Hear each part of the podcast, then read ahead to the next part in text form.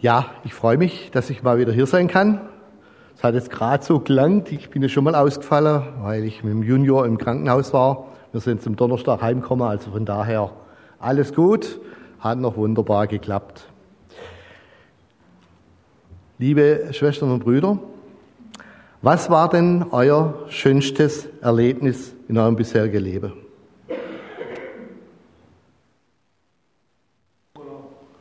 Urlaub? Jesus. Oder zumindest mal ein Höhepunkt, an den ihr vielleicht gern zurückdenkt.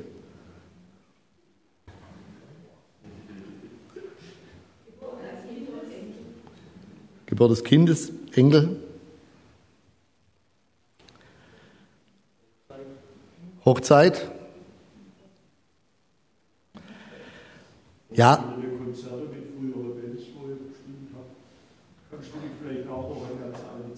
Ja, ja, ja, ja, ja, ja. Ich bin ja noch älter wie du, also von daher an die ganz alte Zeit kann ich mich sogar erinnern. Genau. genau. Also in meinem Leben gibt es natürlich immer wieder solche Situationen. Der erste Kuss, das Ja-Wort, der Anruf, wir haben ein Kind für Sie vom Jugendamt.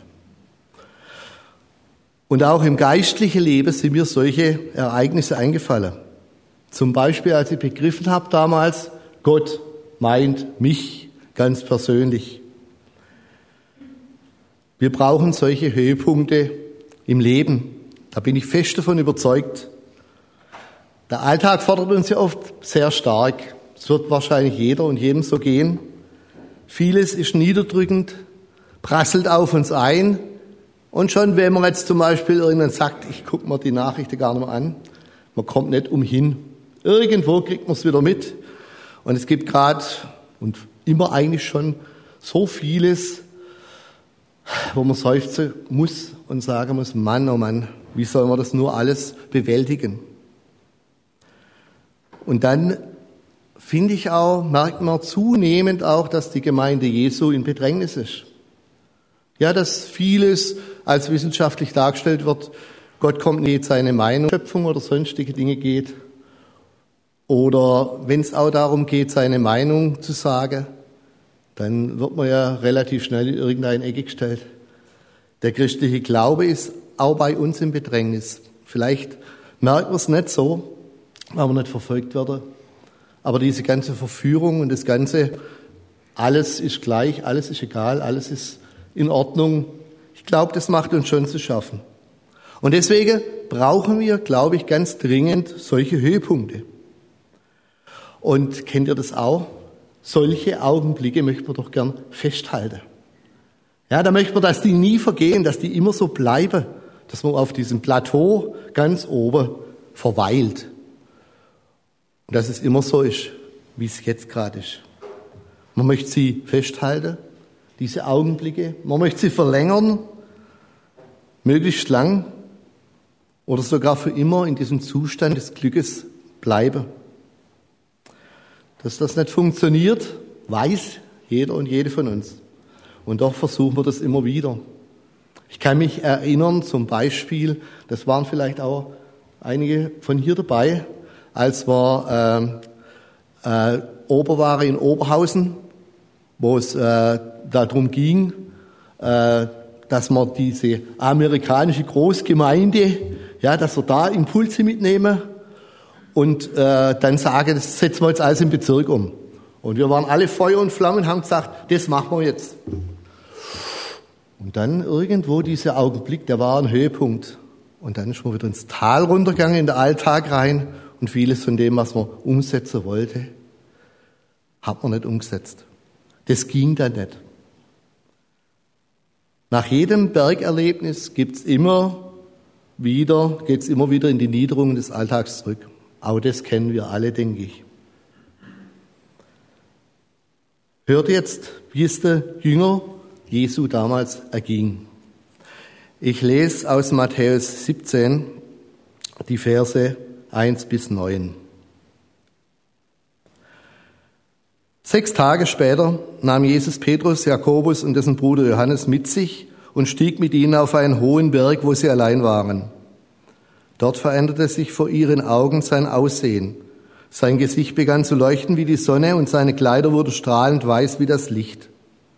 Auf einmal erschienen Mose und Elia. Die Jünger sahen, wie die beiden mit Jesus redeten. Da ergriff Petrus das Wort. Herr, sagte er zu Jesus, wie gut ist es, dass wir hier sind. Wenn du willst, werde ich hier drei Hütten bauen. Eine für dich, eine für Mose und eine für Elia. Während er noch redete, kam plötzlich eine leuchtend helle Wolke und warf ihren Schatten auf sie, und aus der Wolke sprach eine Stimme, Dies ist mein geliebter Sohn, an ihm habe ich Freude, und auf ihn sollt ihr hören. Die Stimme versetzte die Jünger so sehr in Schrecken, dass sie sich zu Boden warfen, mit dem Gesicht zur Erde. Jesus aber trat zu ihnen, berührte sie und sagte, Steht auf, ihr braucht euch nicht zu fürchten. Und als sie aufblickten, sahen sie niemand mehr außer Jesus. Während sie den Berg hinunterstiegen, sagte Jesus zu den drei Jüngern, Sprecht mit niemand über das, was ihr gesehen habt, bis der Menschensohn von den Toten auferstanden ist. Sechs Tage später heißt es am Anfang unseres Textes. Das ist, führt natürlich zwangsläufig zu der Frage, was geschah denn sechs Tage vorher? Was ist da los gewesen? In Kapitel 16 lesen wir, dass Jesus seine Jünger fragt, für wen halten mich denn die Leute? Was sagen die Leute, wer ich denn bin? Die Jünger erzählen und sagen, ja, die sagen, du wärst der Elia oder der Jeremia oder irgendein Prophet oder irgend sowas, ja. Und Jesus sagt, und ihr, wer sagt ihr denn, dass ich bin? Und dann kommt das Bekenntnis von Petrus, du bist Christus, der Sohn des lebendigen Gottes. Wir haben das erkannt. Und Jesus sagt, das haben dir nicht Menschen gesagt, das kommt woanders her, das hat Gott geoffenbart, groß gemacht. Und das ist ein Highlight. Hier war auch so ein Highlight da. Das Bekenntnis von Petrus aus heiterem Himmel nicht aus heiterem Himmel, aber doch unerwartet wahrscheinlich für die anderen Jünger, du bist Christus, Sohn des lebendigen Gottes. Was für ein Highlight. Und dann kommt gleich danach die Leidensankündigung. Jesus sagt, ich werde sterben. Ich werde auferstehen, aber ich werde sterben, ich werde in den Tod gehen. Für euch zur Rettung. Und dann kommt die Aussage von Jesus, wie herausfordernd die Nachfolge ist. Wenn jemand mein Jünger sein will, muss er sich selbst verleugnen und sein Kreuz auf sich nehmen und mir nachfolgen. Auch das ist direkt vor diesem, vor dieser Berg, vor diesem Bergerlebnis. Die Klarheit dessen, wer mir nachfolgen will, das ist nicht so einfach, das ist kein Spaziergang. Der muss sich selber verleugnen sein Kreuz auf sich nehmen. Und das hier ist wie so ein Schmelztiegel, die Ballung von Wahrheiten, die unterschiedlicher nicht sein könnten aus unserer Sicht. Und doch gehört das alles zusammen. Das gehört alles zum Leben als Christ dazu. Diese Highlights, aber auch die Klarheit. Ihr folgt mir nach. Das heißt auch, in den Tod gehen, mir nachfolgen. Unfassbares, wunderbares Bekenntnis niederschmetternde Vorhersage und belastende Zukunftsvorhersagen. Und all das in wenigen Sätzen. Könnt ihr daheim nochmal nachlesen. Doch der absolute Höhepunkt folgt dann in unserem Predigtext. Vier Gedanken dazu. Der erste Gedanke auf dem Berg, der andere Jesus. Der zweite auf dem Berg Begegnung der anderen Art. Drittens aus der Wolke, Jesus ist Gottes Sohn. Und beim Abstieg, viertens, nur noch Jesus. Auf dem Berg der andere Jesus. Im Text wird berichtet, dass Jesus drei seiner Jünger mit sich auf dem Berg nimmt, sozusagen den Inner Circle. Die waren oft dabei, wenn es was Besonderes gab, diese Jünger. Berge sind in der Bibel immer wieder Orte der Gottesbegegnung. Gott wählt die Berge, wahrscheinlich weil sie so exponiert sind. Weil man einfach sagen kann, da haben wir einen Überblick. Mose erhält die Gesetzestafeln mit Gottes Geboten auf dem Sinai. Dort ist auch der Bundesschluss von Gott mit seinem Volk. Am Horeb begegnet Gott Mose im brennenden Dornbusch. Jesus geht also mit Petrus, Jakobus und Johannes auf den Berg. Wir wissen überhaupt nicht, welche Erwartungen sie da hatten. Was haben sie erwartet? Was macht Jesus jetzt mit ihnen, nachdem was alles vorher geschehen war? Und plötzlich geschieht was völlig Unerwartetes. Ich glaube, wenn ich dabei gewesen wäre, ich weiß nicht, wie, wie mir das gegangen wäre, aber äh, irgendwie wäre, hätte ich gedacht, ich bin im falschen Film. Etwas aus einer anderen Welt. Zuerst mal, Jesus verändert sein Aussehen vor ihren Augen. Er, der kurz zuvor sagt, dass er sterben muss und wieder auferstehen wird, dass er als Richter kommt, erscheint plötzlich in einem ganz anderen Licht. Er strahlt von innen raus. Und hier wird deutlich, wahr Mensch und wahrer Gott. Jesus ist ganz Mensch und ist ganz Gott. Ein Geheimnis, das wir nie ergründen werden. Aber hier wird es deutlich, Jesus erleuchtet von innen raus. Hier wird nochmal klar gemacht, hier ist Herrlichkeit. Der, der den Weg in den Tod geht, das ist der Herr. Das ist der, der über allem steht. Auch das ist für uns ja Paradoxum. Unerklärlich, unbegreiflich. Und doch wird es hier nochmal manifestiert, klar gemacht. Und nicht nur das, aus ihm strahlt das Licht. Jesus sagt an anderer Stelle, ich bin das Licht der Welt. Das wird hier deutlich. Unfassbar. Und die Jünger, die haben das zur Kenntnis genommen, wie es aussieht. Man liest nichts anderes. Das war noch nicht alles. Das nächste unfassbare Highlight folgt sofort. Und zwar der zweite Gedanke auf dem Berg, Begegnung der anderen Art. Von einem Augenblick auf den anderen war das vertraute Trüppchen nicht mehr allein. Mose und Elia sind da und reden mit Jesus. Boah. Ja, die beiden waren doch schon längst tot, die, die, die waren eigentlich gar nicht mehr existent und jetzt waren sie plötzlich da vor ihren Augen. Wir lesen das so, wir kennen die Geschichte. Aber es ist eigentlich unfassbar, was hier geschieht. Was ist hier los? Mich hat erstaunt, dass jetzt dann berichtet wird, dass die Jünger zu Tode erschrecken und irgendwo umfallen und ja, irgendwo das gar nicht fassen können. Vielleicht war das alles so überwältigend, dass sie wie in Trance waren. Dass sie zwar wahrgenommen haben, aber gar nicht reagieren konnten. Gibt es ja manchmal auch, dass man erst später dann zusammenbricht und sagt, was war denn das? Warum Mose und Elia? Hier kommen Gesetz und Prophetie zusammen. Alles, was das Alte Testament ausmacht. Ja? Das Gesetz ist durch der Mose überreicht worden. Das hat Gott ihm gegeben, dass er es im Volk weitergibt. Die zehn Gebote. Und alles, was da dran hing. Da sind noch viel, viel mehr Gesetze drin. Ja, in der Mosebücher. Und der Elia, ein ganz großer Prophet, der zwar kein eigenes Buch hat, wie mir einer gesagt hat, sagt er, hat kein eigenes Buch, aber das war ein Fürst der äh, Propheten, der dann auch von Gott geholt worden ist im feurigen Wagen, zu ihm entnommen worden ist, der nicht mal gestorben ist. Alles, was das Alte Testament ausmacht, das, woran die Jünger glaubt haben, das, was in Israel, ja, der Rahmen war für den Glaube. Und selbst die Sadduzäer, die manche die, die den Propheten, für die die Propheten nicht alle Gold haben. Der Mose war für sie auch Fundament ihres Glaubens und Grundlage. Das heißt, hier sind die beiden oder zwei der richtigen Größen des Alten Testaments da, des Alten Bundes.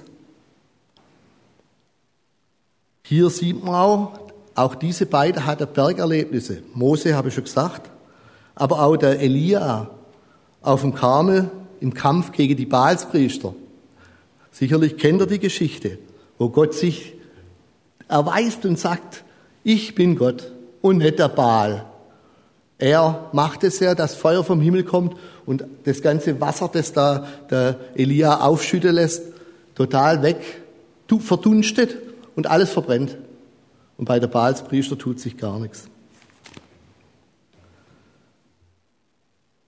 Elia wurde auch auf, als Hinweis auf den Messias gesehen. Petrus erkannte wohl diese Verbindung. Er hat wahrscheinlich gemerkt, ah ja, hier wird gesagt, da kommt noch mal ein Elia. Die haben ja teilweise gemeint schon, der Johannes der Täufer wäre der neue Elia. Und haben dann auch gesagt, hier, das muss doch der Elia sein. Ich habe es vorhin gesagt, als Jesus gefragt hat, was sagen die Leute, wer ich sein soll, wer ich bin. Sagen sie, manche sagen, du bist Elia. Also auch dies wird hier mit reingenommen und hier wird deutlich, hier ist alles, was verheißen worden ist, alles, was im Alten Testament drin steht, erfüllt. Hier ist jetzt die Erfüllung da. Der Petrus will den Augenblick festhalten.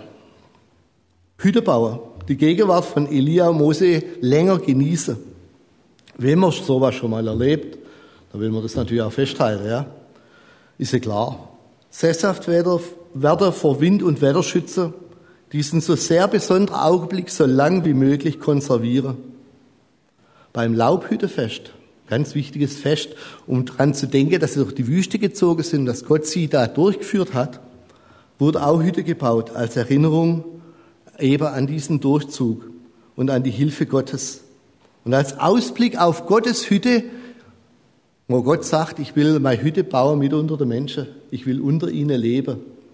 Und auch das ist wahrscheinlich im Petrus gekommen, dass er gesagt hat, hier, da bauen wir jetzt die Hütte, weil Gott ist hier, Gott ist gegenwärtig, die Größen des Alten Testaments sind da, das konservieren wir jetzt.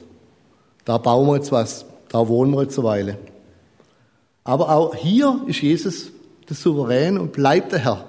Der Petrus fragt ihn nämlich, soll man Hütte bauen?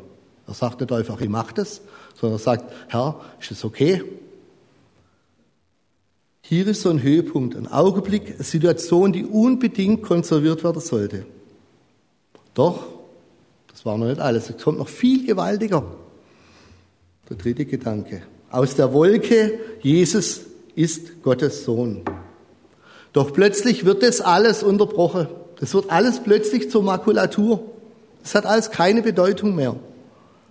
Gott selbst bekennt sich eh, ähnlich wie bei der Taufe Jesu bei Johannes dem Täufer zu Jesus. Und hier kommt noch der Zusatz, auf ihn sollt ihr hören. Mose und die Propheten waren und sind wichtige Botschafter Gottes. Doch in Jesus wurde das Wort Gottes Mensch, wurde Fleisch, wie es der Johannes beschreibt, Johannes 1. Ihn sollt ihr hören. Und es gilt auch für uns. Jesus sagt, ich bin der Weg und die Wahrheit und das Leben. Niemand kommt zum Vater außer durch mich. Für viele Menschen ist das eine ungeheure Provokation. Ganz besonders in unserer heutigen säkularisierten Welt. Man sagt, wie kann man das bloß? Ein Absolutheitsanspruch, das geht gar nicht. Die Jünger waren ganz gewiss, dass es so ist, weil Gott es ihnen selbst gesagt hatte. Dieses Erlebnis war nachher für sie so ungemein wichtig, dass sie gesagt haben, wir sind nicht irgendeiner Fata Morgana aufgesessen. Das, was wir erzählen, ist nicht aus, in unserer Hirne irgendwo entstanden. Wir haben uns das eingebildet. Und die, Jesus hat die drei ganz bestimmt deswegen mitgenommen, weil die so unterschiedlich waren. Teilweise ganz schön nüchtern oder auch mal der eine ein bisschen impulsiver. Verschiedene Menschen mit verschiedenen Charaktere, die aber noch alles Gleiche gesagt haben und gesagt haben, wir haben es erlebt. Es war für sie eine Stärkung und zwar für sie nachher das Fundament zu sagen, Gott selber hat uns gesagt, hier ist mein geliebter Sohn. Auf ihn sollt ihr hören. Das ist die Grundlage vom Evangelium, von der Kirche, von allem. Sie haben alle für diese Botschaft ihr Leben gegeben und mit ihrem Leben bezahlt. Und hier wird es jetzt deutlich, was für mich jetzt wirklich eindrücklich war. Sie erschraken fast zu Tode, verständlicherweise. Ja. Ich glaube, äh, wenn da nicht erschrickst und wenn da nicht zusammenbrichst, dann kann eigentlich nichts mehr anderes passieren. Und als sie vom Boden wieder hochblicken, sah sie nur noch Jesus. Ja, Elia und Mose waren immer da. Das heißt, hier ist alles erfüllt, in Jesus ist alles Ja und Amen, was Gott gesagt hat. Das gilt für uns und das finde ich wichtig, dass wir uns das immer wieder klar machen und deutlich machen. Hier wird so klar ausgedrückt wie wahrscheinlich nirgends in der Bibel. Und jetzt kommt der letzte Gedanke. Beim Abstieg nur noch Jesus. Auch diese Gottesbegegnung, dieses unfassbare, unbegreifliche und ungreifbare Geschehe konnte die Jünger nicht festhalten. Auf dem Weg nach unten war tatsächlich nur noch Jesus bei ihnen. Der ganz normale Jesus, der Mensch Jesus, ohne zu strahlen. Da war wieder alles Alltag, wie vorher auch. Und der Berg ist immer mehr entschwunden. Und das, was auf dem Berg war. Wir haben auch gern noch dies und das, um unseren Glauben zu stützen. Alles Mögliche, was uns vielleicht auch hilft und gut tut. Jesus allein heißt es hier. Das ist auch das, was der Martin Luther eindeutig klar gemacht hat. Sola fide, sola scriptura, solus Christus, sola gratia. Allein der Glaube, allein die Schrift, allein Christus, allein die Gnade machen uns selig. Und sonst gar nichts. Und sie soll es bis zur Auferstehung niemand sagen. Hier wird Gottes Heilsgeschichte in einem Brennpunkt zusammengefasst. Das Alte Testament, was da war, Gesetz, Propheten, Hinweis auf Jesus, Jesus selber, Tod und Auferstehung und dann die Verkündigung. Das heißt, bis zur Auferstehung, bis Jesus auferstanden war, soll das es nicht tun. Wäre auch schwierig gewesen, wenn Jesus am Kreuz hängt, ja, zu sagen, Herr, hier, das ist Gottes Sohn, Auferstandene. Da sind sie auch, haben sich verkrochen. Trotz dieser Erfahrung sind sie dann wieder wie Hase davor gerannt. Also auch denen ist das passiert. Ja? Auch unsere Erfahrungen, die wir nicht konservieren können, haben oft dazu geführt, ja, dass wir zwar so Highlights gehabt haben, aber dass wir dann manchmal, gerade nach solchen Highlights, mir ging es wirklich so, manchmal besonders abgestürzt sind. Und wir irgendwo gemerkt haben, oh, ich habe es gar nicht in der Hand. Ich kann das nicht festhalten. Nur Jesus kann mich festhalten. Hier ist alles zusammengefasst und doch geht es immer wieder den Berg runter. Aber das Wichtige, Jesus geht mit. Er geht in diesen Alltag mit rein. Er will uns immer wieder begegnen, sich offenbaren. In der Regel nicht so spektakulär. Wir haben inzwischen ja auch das geschriebene Wort. Das hatte die damals alles nicht. Es wird von vielen kritisiert. Es wird lächerlich gemacht. Es wird oft zerrissen.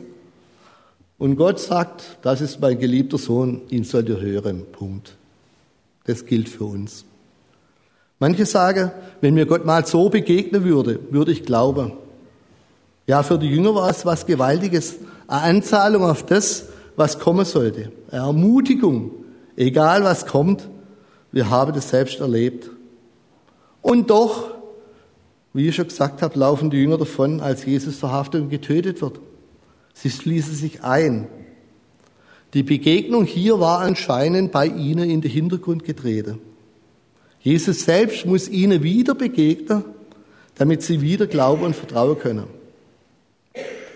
Wenn Gott uns begegnet, wenn Jesus uns begegnet, ist es ein Geschenk. Ich wünsche es jedem und jeder von uns, dass wir das täglich erleben. Wir sollen aber nicht meinen, wir brauchen jetzt das große Erlebnis, und richten uns immer da danach aus und übersehen dann die vielen kleinen Dinge, in denen Jesus uns begegnet.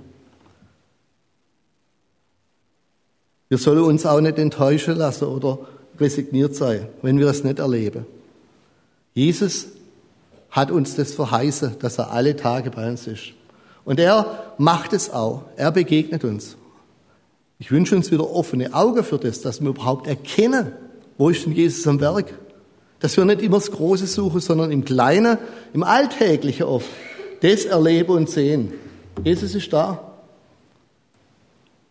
Er hat mir da immer wieder auch einen Blick dafür gegeben, als ich früher mal das Gebetstagebuch angefangen habe, mal aufgeschrieben habe, für was bitte ich denn, was sind denn meine Anliegen?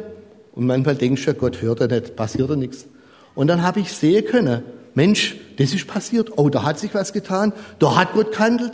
Und dann war er plötzlich erstaunt, wie oft Gott wirklich mein Gebet erhört hat, obwohl ich es schon wieder vergessen hatte, was ich gebetet habe. Das Wesentliche, was mir hier entgegengekommen ist, sie sahen nur noch Jesus, auf ihn sollt ihr hören. Er ist mit uns, der Retter, der Helfer, der, der uns in unserer Alltäglichkeit, in unserer Sorge und in unsere Nöte nicht allein lässt. Was mir noch ganz wichtig ist, Jesus begegnet uns nicht nur durch sein Wort, sondern er begegnet uns oft durch Menschen, die uns begegnen. Ich wünsche, dass Gott uns die Augen öffnet, damit wir staunend erkennen, er begegnet mir auch im Alltag immer wieder, immer in Liebe. Und ich wünsche uns auch, dass wir solche Menschen werden, die solche Christusträger sind, die Jesus zu den Menschen tragen, damit sie ihm begegnen können. Amen. Wir singen.